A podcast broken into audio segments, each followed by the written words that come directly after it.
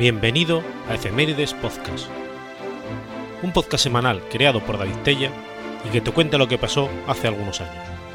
Episodio 24, semana del 30 de mayo al 5 de junio.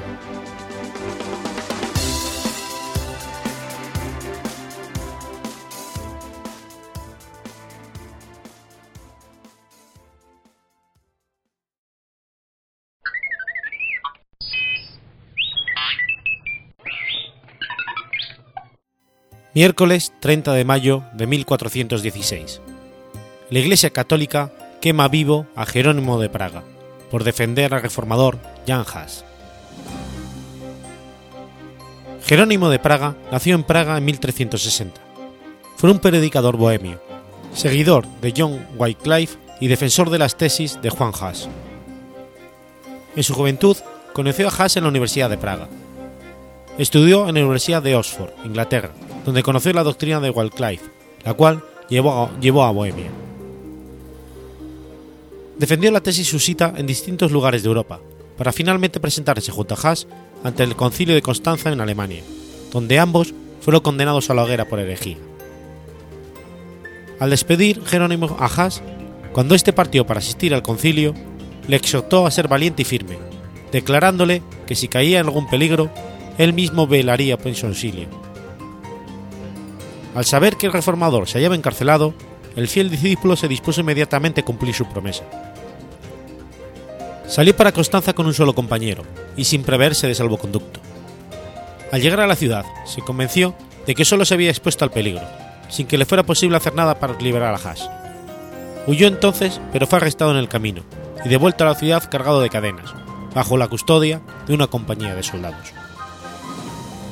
En su primera comparecencia entre el concilio, sus esfuerzos para contestar los cargos que se le impugnaban apenas se oían entre los gritos de a la hoguera y a las llamas. Fue arrojado un calabozo, lo encadenaron en una postura muy penosa y lo tuvieron a pan y agua. Después de algunos meses, las crueldades de su encarcelamiento le causaron a Jerónimo, una enfermedad que puso en peligro su vida, y sus enemigos, temiendo que se les escapase, le trataron con menos severidad, aunque dejándole en la cárcel por un año el concilio de Constanza resolvió que en vez de quemar a Jerónimo, se le obligaría, si fuese posible, a retractarse. El ánimo de Jerónimo decayó y consintió en someterse al concilio. Se comprometió a adherirse a la fe católica y aceptó el auto de la asamblea que condenaba las doctrinas de Wycliffe y de Haas. Por medio de semejante expediente, Jerónimo trató de acallar la voz de su conciencia y librarse de la condena, pero, vuelto al calabozo, a solas consigo mismo, percibió la magnitud de su acto. Comparó el valor y la fidelidad de Haas con su propia retractación. Pronto fue llevado otra vez hacia el concilio, pues sus declaraciones no, habían dejado de satisfechos a los jueces. Desvirtuó su anterior retractación y a punto de morir exigió que se le diera la oportunidad para defenderse. Temiendo los prelados el efecto de sus palabras, insistieron en que se limitaran a afirmar o a negar lo bien fundado de los cargos que se le hacían. Jerónimo protestó contra tamaña crueldad e injusticia. Al censurarse a sí mismo por haber negado la verdad, dijo Jerónimo, De todos los pecados que he cometido desde mi juventud, ninguno pesa tanto sobre mí, ni me causa tantos acerbos remordimientos como el que cometí en este funesto lugar, cuando aprobé la inocua sentencia pronunciada contra Gulfet y contra el santo mártir Juan Haas, maestro y amigo mío. Volvió con esto a estallar la tempestad de ira, y Jerónimo fue devuelto en alto al calabozo. A pesar de todo, hubo en la asamblea de algunos que quedaron impresionados por sus palabras y que desearon salvarle la vida. En breve se falló sentencia de muerte contra él. Le condujeron enseguida al mismo lugar donde Haas había dado su vida. Fue al suplicio cantando, iluminado el rostro de gozo y paz. Las últimas palabras que pronunció cuando las llamas le envolvían fueron una oración. Dijo, Señor, Padre Todopoderoso, te pida de mí y perdóname mis pecados, porque tú sabes que siempre he amado tu verdad.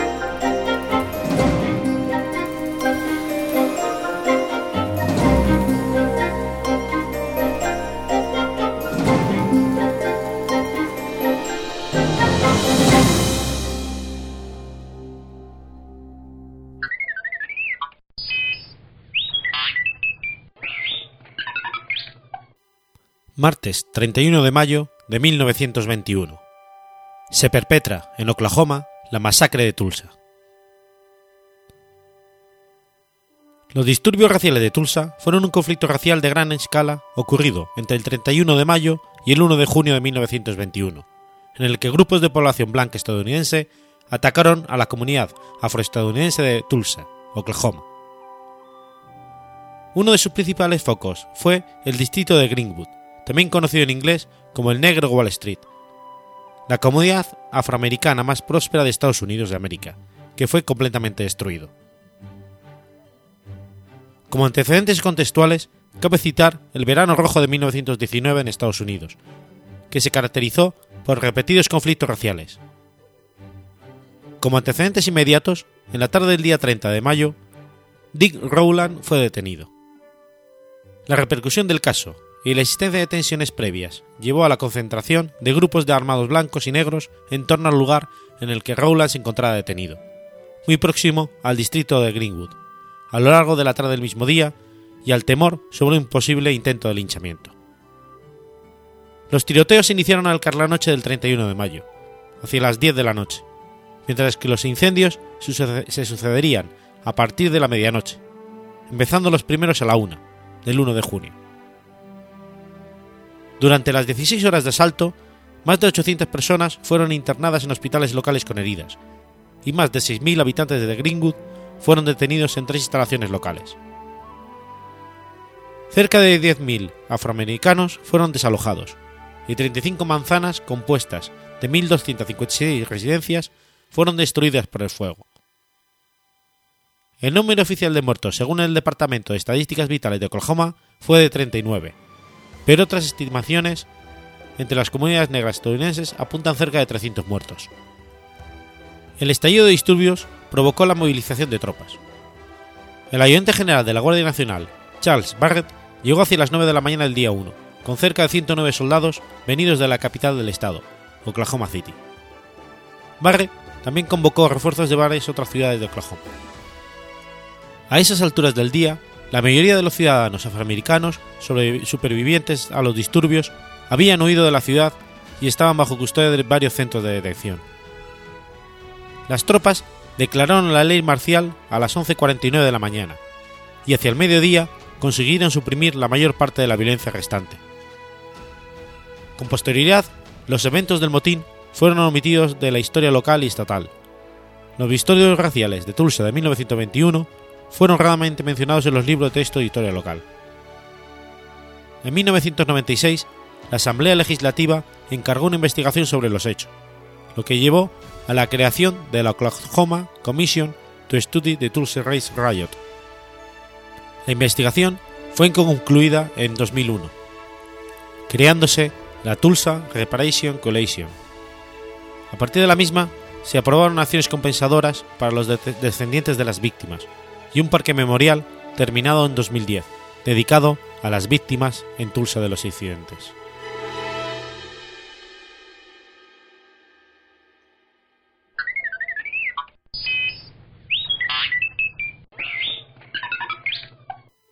Domingo, 1 de junio de 1851. Nace Isaac Peral. Isaac Peral y Caballero fue un científico, marino y militar español, teniente de navío de la Armada e inventor del primer submarino torpedero, conocido como el submarino Peral. Nació en 1851, en el callejón de Zorrilla de la ciudad de Cartagena, hijo de Juan Manuel Peral y Torres, e Isabel Caballero.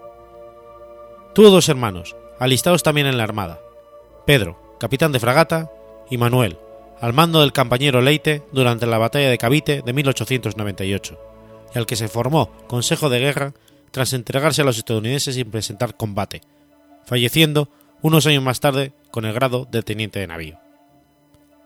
Como su padre siempre estaba destinado en algún punto de los territorios españoles, su madre Isabel, como los salarios no daban para mucho, envió el 9 de enero de 1860 una solicitud a la reina Isabel II, la cual concedió al joven Isaac, de tan solo ocho años, el título de aspirante de marina y el derecho a utilizar el uniforme de la corporación, con el compromiso de ingresar en la escuela naval en, cuanto alcanzara la edad pertinente. El 1 de julio de 1865 pasó el examen de acceso al Colegio Naval Militar de San Fernando, donde comenzó sus estudios, aplicándose por entero a la, aritmética de Serret, la geometría de Rouchet y la álgebra de Bryant. Por su gran facilidad para aprender estas materias, el 26 de diciembre de 1866 se le dio el grado de guardiamarina de segunda clase, y de hecho sus compañeros llegaron a, apoyarlo, a apodarlo el profundo Isaac. Aparte de las mencionadas materias, se empapó de otras materias más propias de la náutica, como la construcción naval, maniobra, pilotaje, astronomía, historia naval, historia de España, mecánica, física y máquinas de vapor. El 21 de enero de 1867 embarcó por orden superior en la corbeta Villa de Bilbao, con la que realizó varios viajes y evoluciones.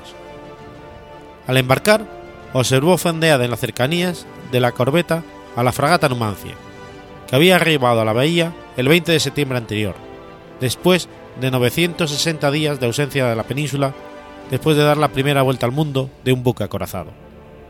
El 23 de abril de 1867 zarpó la corbeta, arribando el 26, el 26 del mismo mes al puerto de Málaga y visitando a continuación los de Santa Pola, Alicante, Rosas, Barcelona, Palma de Mallorca, Mahón y Cartagena. Allí tuvo oportunidad de poder visitar el último navío de la línea española, el Isabel II, que permanecía de pontón en el arsenal, y de ver fondeadas juntas a las dos fragatas acorazadas, la Numancia, la Zaragoza que se encontraba junto a la hélice del Gerona, que por casualidad se habían reunido. Zarpó la corbeta de este arsenal con rumbo al de Cádiz, arribando el 28 de abril, por lo que había permanecido en su navegación y visitas 50 días. A los pocos días, todos los guardianes marinas recibieron la orden de transbordar a la Urca Santa María, un navío muy robusto preparado para largas navegaciones de altura a pesar de sus muchos años de servicio. Peral fue designado gaviero de la Seca, o Vega Mayor del Mesana, lo que le vino muy mal dado su físico endeble. Se hicieron a la mar el 20 de noviembre, no sin antes saludar al buque insignia, la fragata Almansa, que se encontraba en la, en la bahía y enarbolaba el gallardete del almirante de la flota, realizando las salvas pertinentes. Una vez salió al alta mar, se arrumbó el buque con destino a las Canarias, pero por unos vientos contrarios le fue muy penosa la navegación, ya que estuvieron casi todo el viaje dando bordadas para coger el respectivo viento y seguir el marcado rumbo, lo que les hizo fondear en Santa Cruz de Tenerife el 26 de noviembre. Zarparon de este puerto con rumbo al sur, cruzando por primera vez la línea del Ecuador, y prosiguieron su rumbo, que al igual que la vez anterior, los ventos parecían ir en contra de la urca, y cuando no, estos dejaban de soplar, por lo que se encontraron con calmas arduas de soportar con tanto pequeño cascarón. Peral fue tomando nota de todo cuanto encontraba en el viaje, así como hallando posiciones tanto diurnas como nocturnas, por lo que en ningún momento se encontró sin trabajo. Así continuó el viaje, que al principio transcurrió por las costas africanas, pasando cerca de la isla de Santa Elena, continuando su andar lento pero seguro hasta cruzar el continente africano, y por sus costas dolvar el Cabo de Buena Esperanza. Desde aquí se puso rumbo hasta arribar al fondadero de Batavia, en Java, el 26 de abril de 1868. Al cabo de 48 horas volvieron a hacerse a la mar, con rumbo a las Filipinas, arribando al fondeadero de Manila el 14 de junio del mismo año, tras 201 días de navegación. La Urca llegó en tan mal estado que hubo de ponerla en seco en el arsenal de Cavite, donde fueron reparadas y repasadas todas sus estructuras, tiempo que aprovechó Peral para conocer las islas. Alistada de nuevo la Urca, se volvió a hacer a la mar en viaje de retorno a la península, no teniendo más remedio que regresar por donde había llegado, ya que el canal de Suez aún no se había inaugurado. La navegación fue muy dura, con vientos contrarios y la mar agitada, lo que la convertía en una trabajosa experiencia, que Peral no desaprovechó, pues continuó trabajando en su diario. Era tal el retraso que no se hizo escala hasta haber doblado el Cabo de Buena Esperanza y arribado el Peñal de Santa Elena el 20 de junio de 1869. Zarpando desde esta, llegaron finalmente a la bahía de Cádiz el 22 de octubre de 1869. En 1885, ya como teniente de navío, se dirigió al ministro de Marina, Manuel de la Pezuela y Lobo, para exponer sus teorías sobre la posibilidad de realizar un torpedero sumergible para la defensa de costas. Gracias al apoyo de la reina regente María Cristina, el submarino fue votado el 8 de septiembre de 1888. El buque medía 22 metros de eslora, 2,76 metros de puntal, 2,87 metros de manga y desplazaba 77 toneladas en superficie y 85 toneladas en inmersión. La propulsión se obtenía de dos motores eléctricos de 30 caballos cada uno. La energía la suministraba una batería de 613 elementos. Incorporaba además un tubo lanzatorpedos, tres torpedos, un periscopio, un, un, sofisticado aparato de profundidades que permitía al submarino navegar en inmersión a la cota de profundidad deseada por su comandante y mantener el trimado del buque en todo momento, incluso tras el lanzamiento de los torpedos. Además disponía de todos los mecanismos necesarios para navegar en inmersión hacia el rumbo prefijado. Las pruebas oficiales se desarrollaron a lo largo de 1889 y 1890. Conviene resaltar que no se le concedió permiso para efectuar la prueba clave, y más elocuente que había solicitado al propio inventor, atravesar sumergido el estrecho de Gibraltar, desde Algeciras hasta Ceuta. A pesar de lo cual, demostró en las pruebas que se verificaron que podía navegar en inmersión a la voluntad de su comandante, con el destino, rumbo y cotas predefinidas y en mar abierto. Además, demostró que podía atacar, sin ser visto, a cualquier buque de superficie. La comisión técnica nombrada al efecto avaló el éxito de las pruebas del primer submarino de la historia. Sin embargo, oscuros intereses nunca aclarados motivaron que las autoridades del momento desecharan el invento y alentaran una campaña de desprestigio hacia el inventor, el cual no le quedó más remedio que solicitar la baja de Marina e intentar aclarar a la opinión pública la verdad de lo sucedido. El 5 de noviembre de 1891 se licencia del servicio y es operado de cáncer en Madrid, pero se le impide publicar su manifiesto en ningún medio de comunicación. Finalmente consiguió publicarlo, costeándoselo de su bolsillo, en el periódico satírico, satírico El Matute. Dedicado a la vida civil, consiguió fundar varias empresas con éxito, eh, relacionadas con su especialidad, el aprovechamiento de la energía eléctrica. Ejemplo de estas fueron la Compañía Termoeléctrica de Manzanares, fundada junto al Marqués de Salinas. El 4 de mayo de 1895, Peral se traslada a Berlín para ser operado de cáncer, pero en un descuido en las curas le producen una meningitis que acaba con su vida el 22 de mayo. El 11 de noviembre de 1911, sus restos mortales son trasladados desde el cementerio de la Almudena de Madrid al cementerio de los Remedios de Cartagena, su ciudad natal.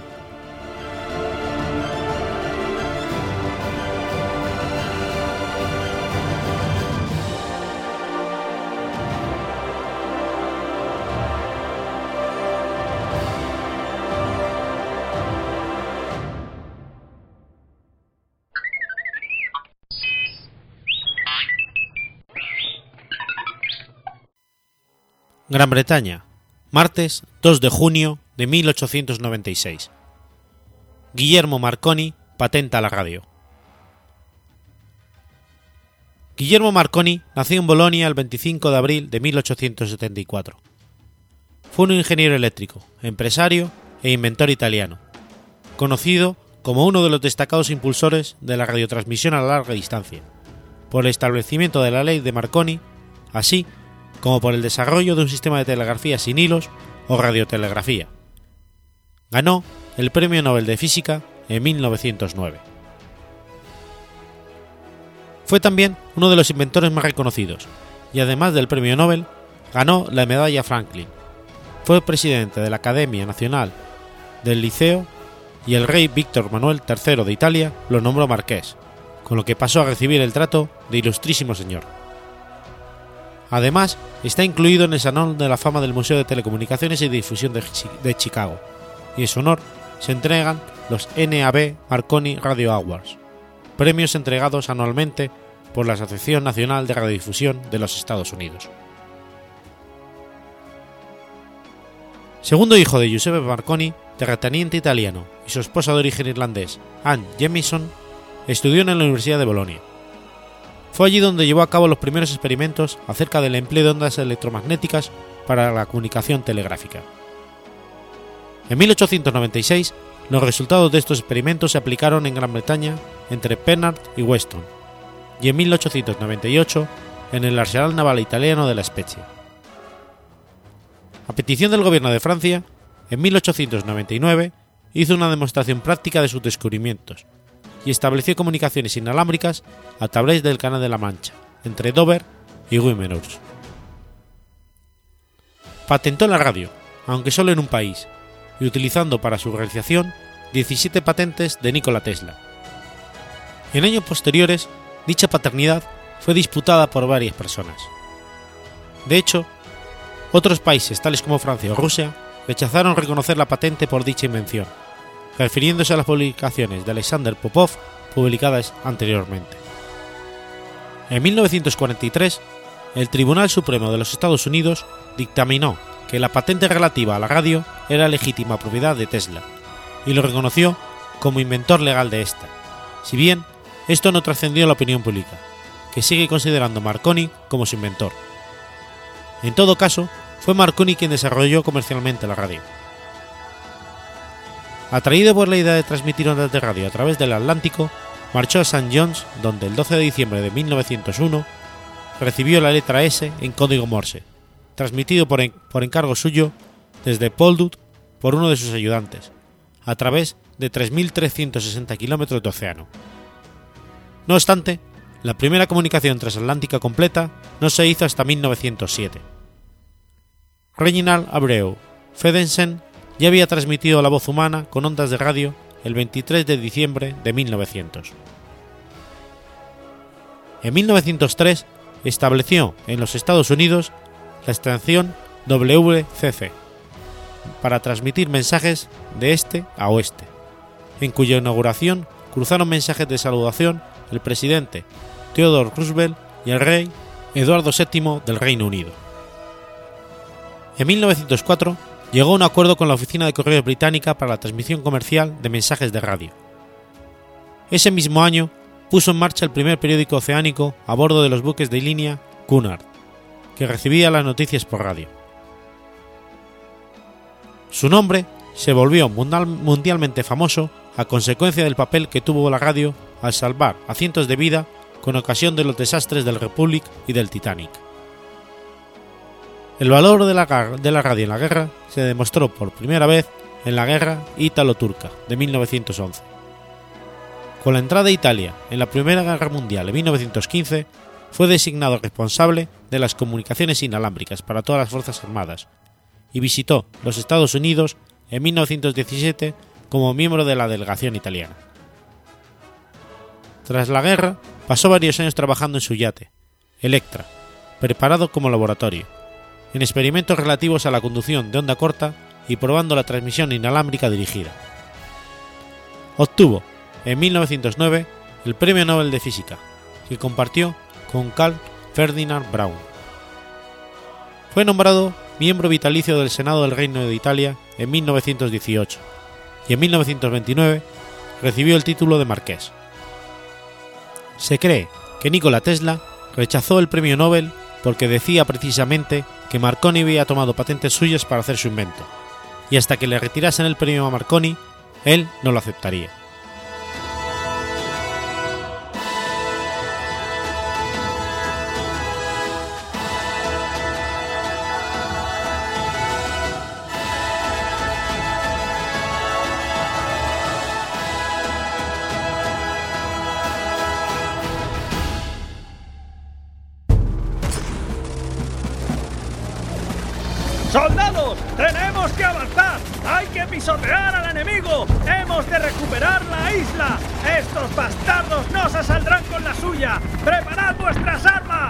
Que me recuerda a mí esta situación a The Pacific. ¿Pero qué dices? No tienes criterio. Esto se parece más a Hermanos de Sangre. Tú sí que no tienes criterio, mamarracho. Tanto hermanos de sangre, tanto hermanos de sangre. Apocalipsis Now es muchísimo más epic. ¡Soldados! ¿Qué demonios estáis haciendo? ¿Queréis dejar de hablar y atacar de una vez? Ya vamos, ya vamos, pesado. Teniente de las narices. O Televisión Podcast, siempre pensando en lo mismo. Cine y televisión cada 15 días en tu MP3. Encuéntranos en ohhhtv.com. ¡Soldados! ¡Que es para el otro lado! Que ahora no podemos. Que vamos a ver dos hombres y medio.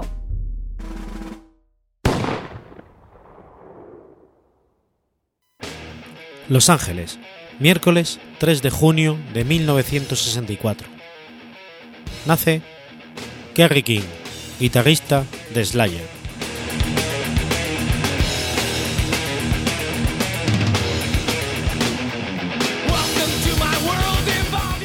Kerry King es conocido por ser guitarrista de la banda estadounidense Slayer y uno de sus fundadores, junto con Jeff Hanneman.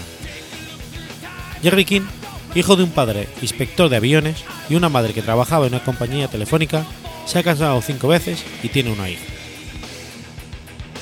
En 1981, Kerry aprueba la sesión de prueba de una banda de thrash, más tarde llamada Slayer, junto con Jeff Hanneman. Ellos se ponen de inmediato a trabajar. Sus primeras canciones juntos fueron covers de Iron Maiden y Judas Priest. Hasta que un día Kerry le comentó a Jeff la posibilidad de empezar a hacer sus propias canciones. Y Jeff respondió, Fuck yeah. Como la mayoría de los músicos de heavy metal, Kerry tenía el pelo largo, pero como se le empezó a caer el pelo se lo cortó. Al poco tiempo, se hizo un tatuaje que cubría sus manos, brazos y su cabeza, así como también el controvertido tatuaje que lleva en el antebrazo con la frase Dios nos odia a todos.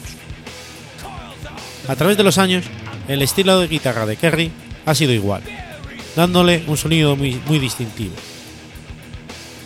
En álbumes anteriores de Slayer, hasta Sound of Heaven, su estilo se centró más en la velocidad y el caos que en la melodía. Sin embargo, en sus composiciones Possession in the Abyss, Kerry ha tratado de capturar más sensibilidad a su trabajo de guitarra, mostrando estilos más diversos y más melódicos. Aparte de sus fuertes ritmos, también es reconocido por su sonido distintivo y único de guitarra principal. Sus letras eran mayoritariamente basadas en temas antirreligiosos, las que atribuye a su pasión por películas de terror. Aunque muchos de sus fans le reconocían por ser satánico, él miraba a esa gente como tonta. Ha indicado que no cree en Dios, así que tampoco cree en Satanás, pero escribe temas satánicos porque dice que es, es más divertido cantar sobre Satanás que sobre Dios. Sus influencias musicales fueron ACDC, Kiss, Van Halen, Black Sabbath, The Purple, Iron Maiden, Judas Priest, Diamond Head, Motorhead y Venom. Kerry King también estuvo en Megadeth, pero su estancia con dicho grupo fue muy breve. Esto causó la enemistad con David Mustaine, líder y fundador de Megadeth. Kerry fue con el líder de Machine Head, Rothline. King ha manifestado públicamente que admira a Dave Mustaine como músico, pero como persona lo considera un hipócrita y un dictador. Esto se debe a los problemas de Mustaine con algunos de los miembros de Megadeth, como Nick Menz.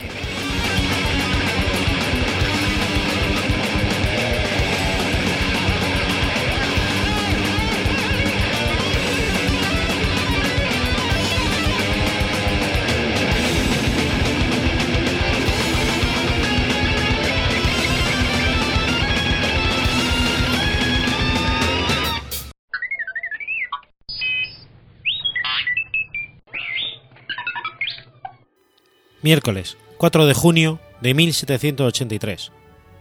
Los hermanos Montgolfier realizan el primer viaje en globo aerostático de la historia. Joseph Michael Montgolfier y Jacques Etienne Montgolfier fueron dos hermanos franceses conocidos por ser considerados los inventores del globo aerostático.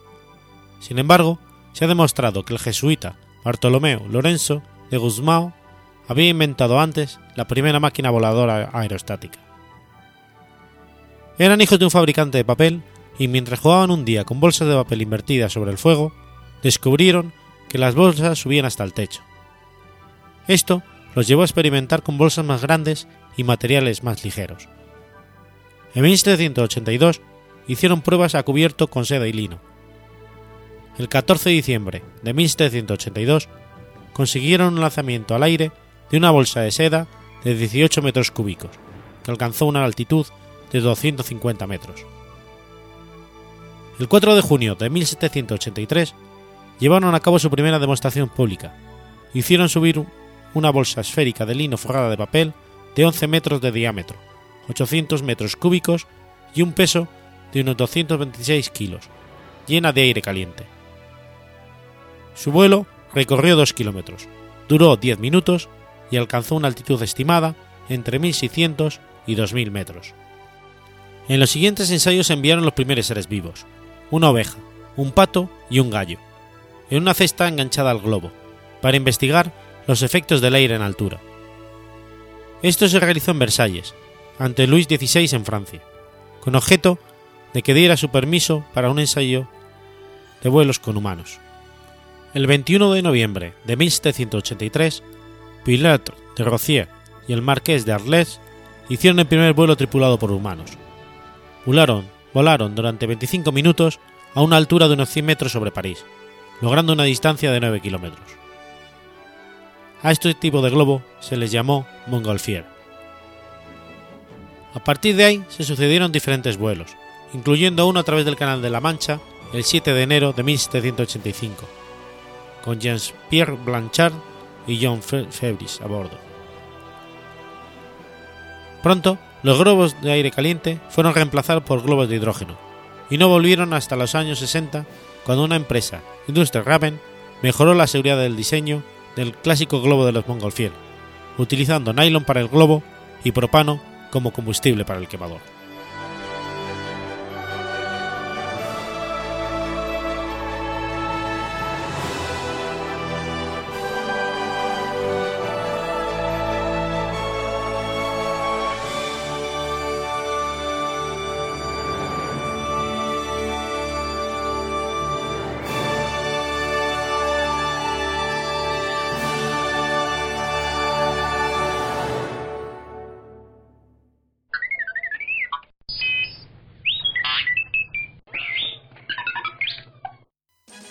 5 de junio de 1947.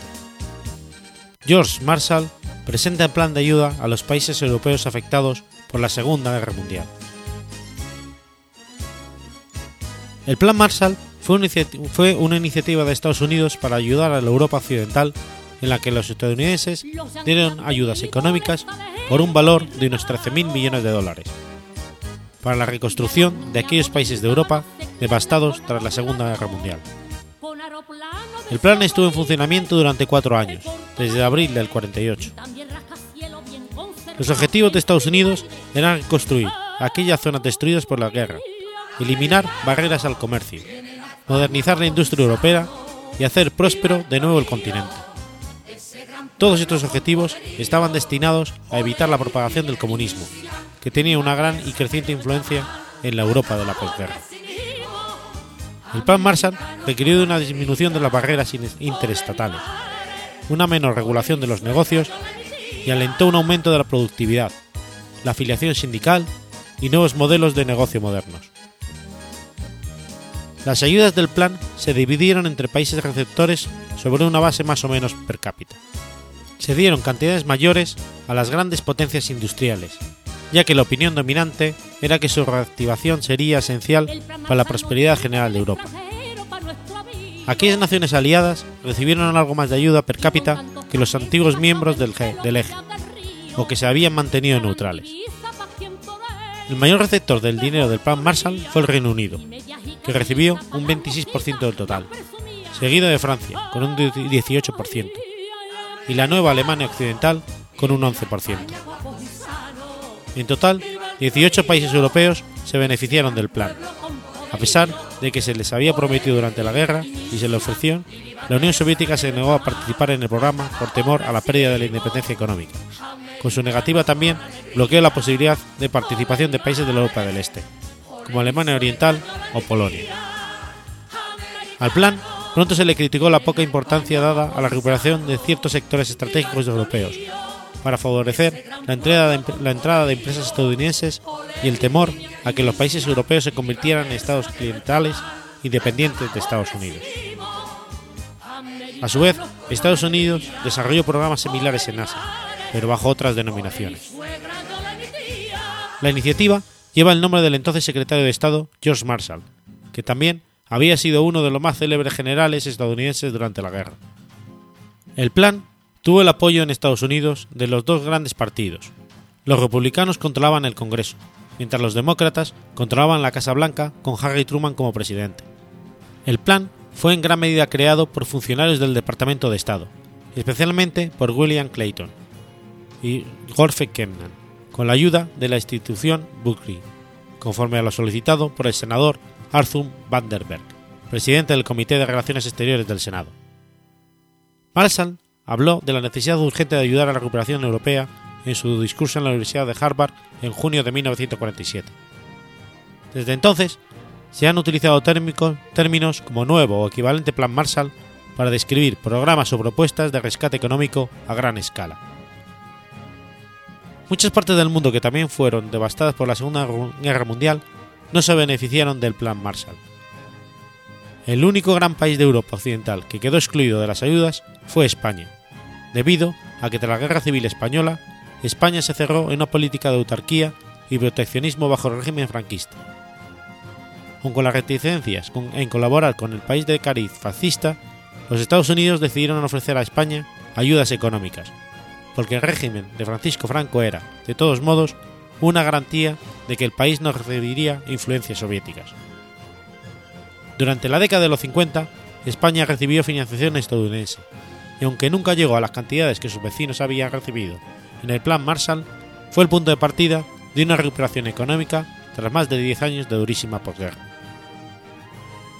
Mientras que la parte occidental de la Unión de Repúblicas Socialistas Soviéticas había quedado muy afectada por la guerra, la parte asiática del país estaba prácticamente intacta y se había industrializado rápidamente durante la guerra.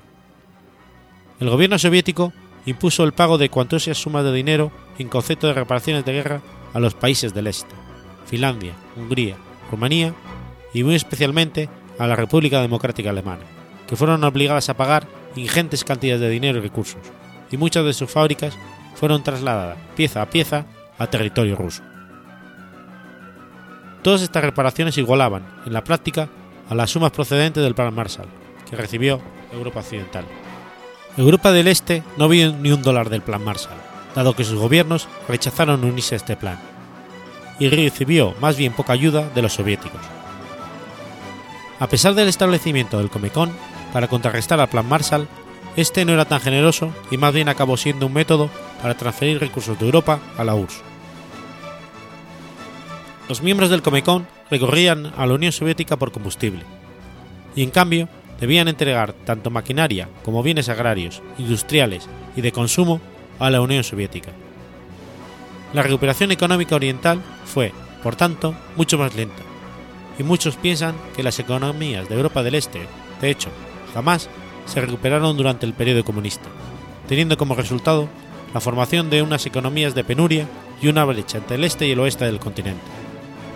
Los estados policiales del este podían garantizar además la continuidad del racionamiento y de las medidas de racionamiento. Pero los fuertes gastos en policía y servicios de espionaje interior suponían grandes cantidades de dinero que podían haberse destinado a tareas de reconstrucción. Yugoslavia, en cambio, sí recibió ayuda de los Estados Unidos, pero no se considera enmarcada dentro del Plan Marshall. Japón, por otra parte, también quedó devastada tras la guerra. Sin embargo, en este caso, ni los estadounidenses ni el Congreso tenían tantas simpatías hacia los japoneses como hacia los europeos. Además, Japón no tenía interés ni estratégico ni económico para los Estados Unidos, por lo que no se creó ningún plan de ayudas y la recuperación económica hasta 1950 fue lenta. Aún así, aquel año estalló la Guerra de Corea, y Japón se convirtió en el centro de operaciones de las misiones de las Naciones Unidas, además de un proveedor crucial de la materia. A partir de 1952, el crecimiento japonés tomó un gran ritmo ascendente. Entre 1952 y 1971, el crecimiento por el Producto Nacional Bruto Real alcanzó una media anual de un 9,6%. Los Estados Unidos, en contraste, crecieron una media de un 2,9% entre 1952 y 1991. La importancia de la Guerra de Corea puede apreciarse en un ejemplo bien conocido. Como es el de la compañía Toyota. En junio de 1950 solo produjo unos 300 camiones y estaba a punto de la bancarrota. Durante los primeros meses de la guerra en el país vecino, recibió un pedido del ejército estadounidense de producir 5.000 vehículos, y la compañía se revitalizó. Durante los cuatro años de la guerra, entró más dinero a la empresa japonesa que a cualquier otro país miembro del Plan Marshall. Canadá, como los Estados Unidos, prácticamente no habían sufrido efectos de la Segunda Guerra Mundial, y en 1945 era una de las economías más grandes del mundo. Sin embargo, dependía mucho más fuertemente que los Estados Unidos del comercio con Europa, y tras la guerra se empezaron a notar las consecuencias. En abril de 1948, el Congreso de los Estados Unidos modificó el Plan Marshall, permitiendo que los europeos compraran también bienes y productos de Canadá. Esta modificación fue la clave para que la estabilidad económica canadiense, puesto que Canadá ganó mil millones de dólares durante los dos primeros años de la operación. Esto contrasta con el tratamiento que se le dio a Argentina, otra gran economía dependiente de Europa, en lo que respecta a sus exportaciones agrarias. Sus productos fueron excluidos de forma deliberada de los mercados europeos que participaron en el plan, debido a las diferencias políticas entre los Estados Unidos y el entonces presidente de Argentina, Juan Perón. Esto dañaría el sector agrario argentino y ayudaría a precipitar el deterioro de la economía del país.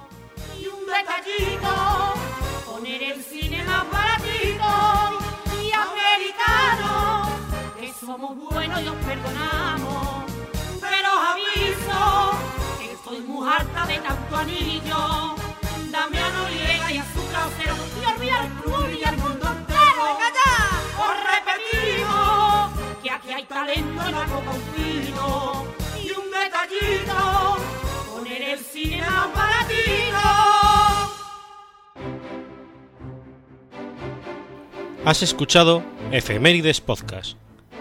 Si quieres ponerte en contacto conmigo, puedes hacerlo por Twitter a la cuenta arroba efemeridespod o a mi cuenta personal, arroba telladavid, o por correo electrónico a la dirección efemeridespod arroba gmail.com. También puedes visitar la página web efemeridespodcast.es. Y recuerda que puedes suscribirte por iTunes y por iBox, y tienes un episodio nuevo cada lunes.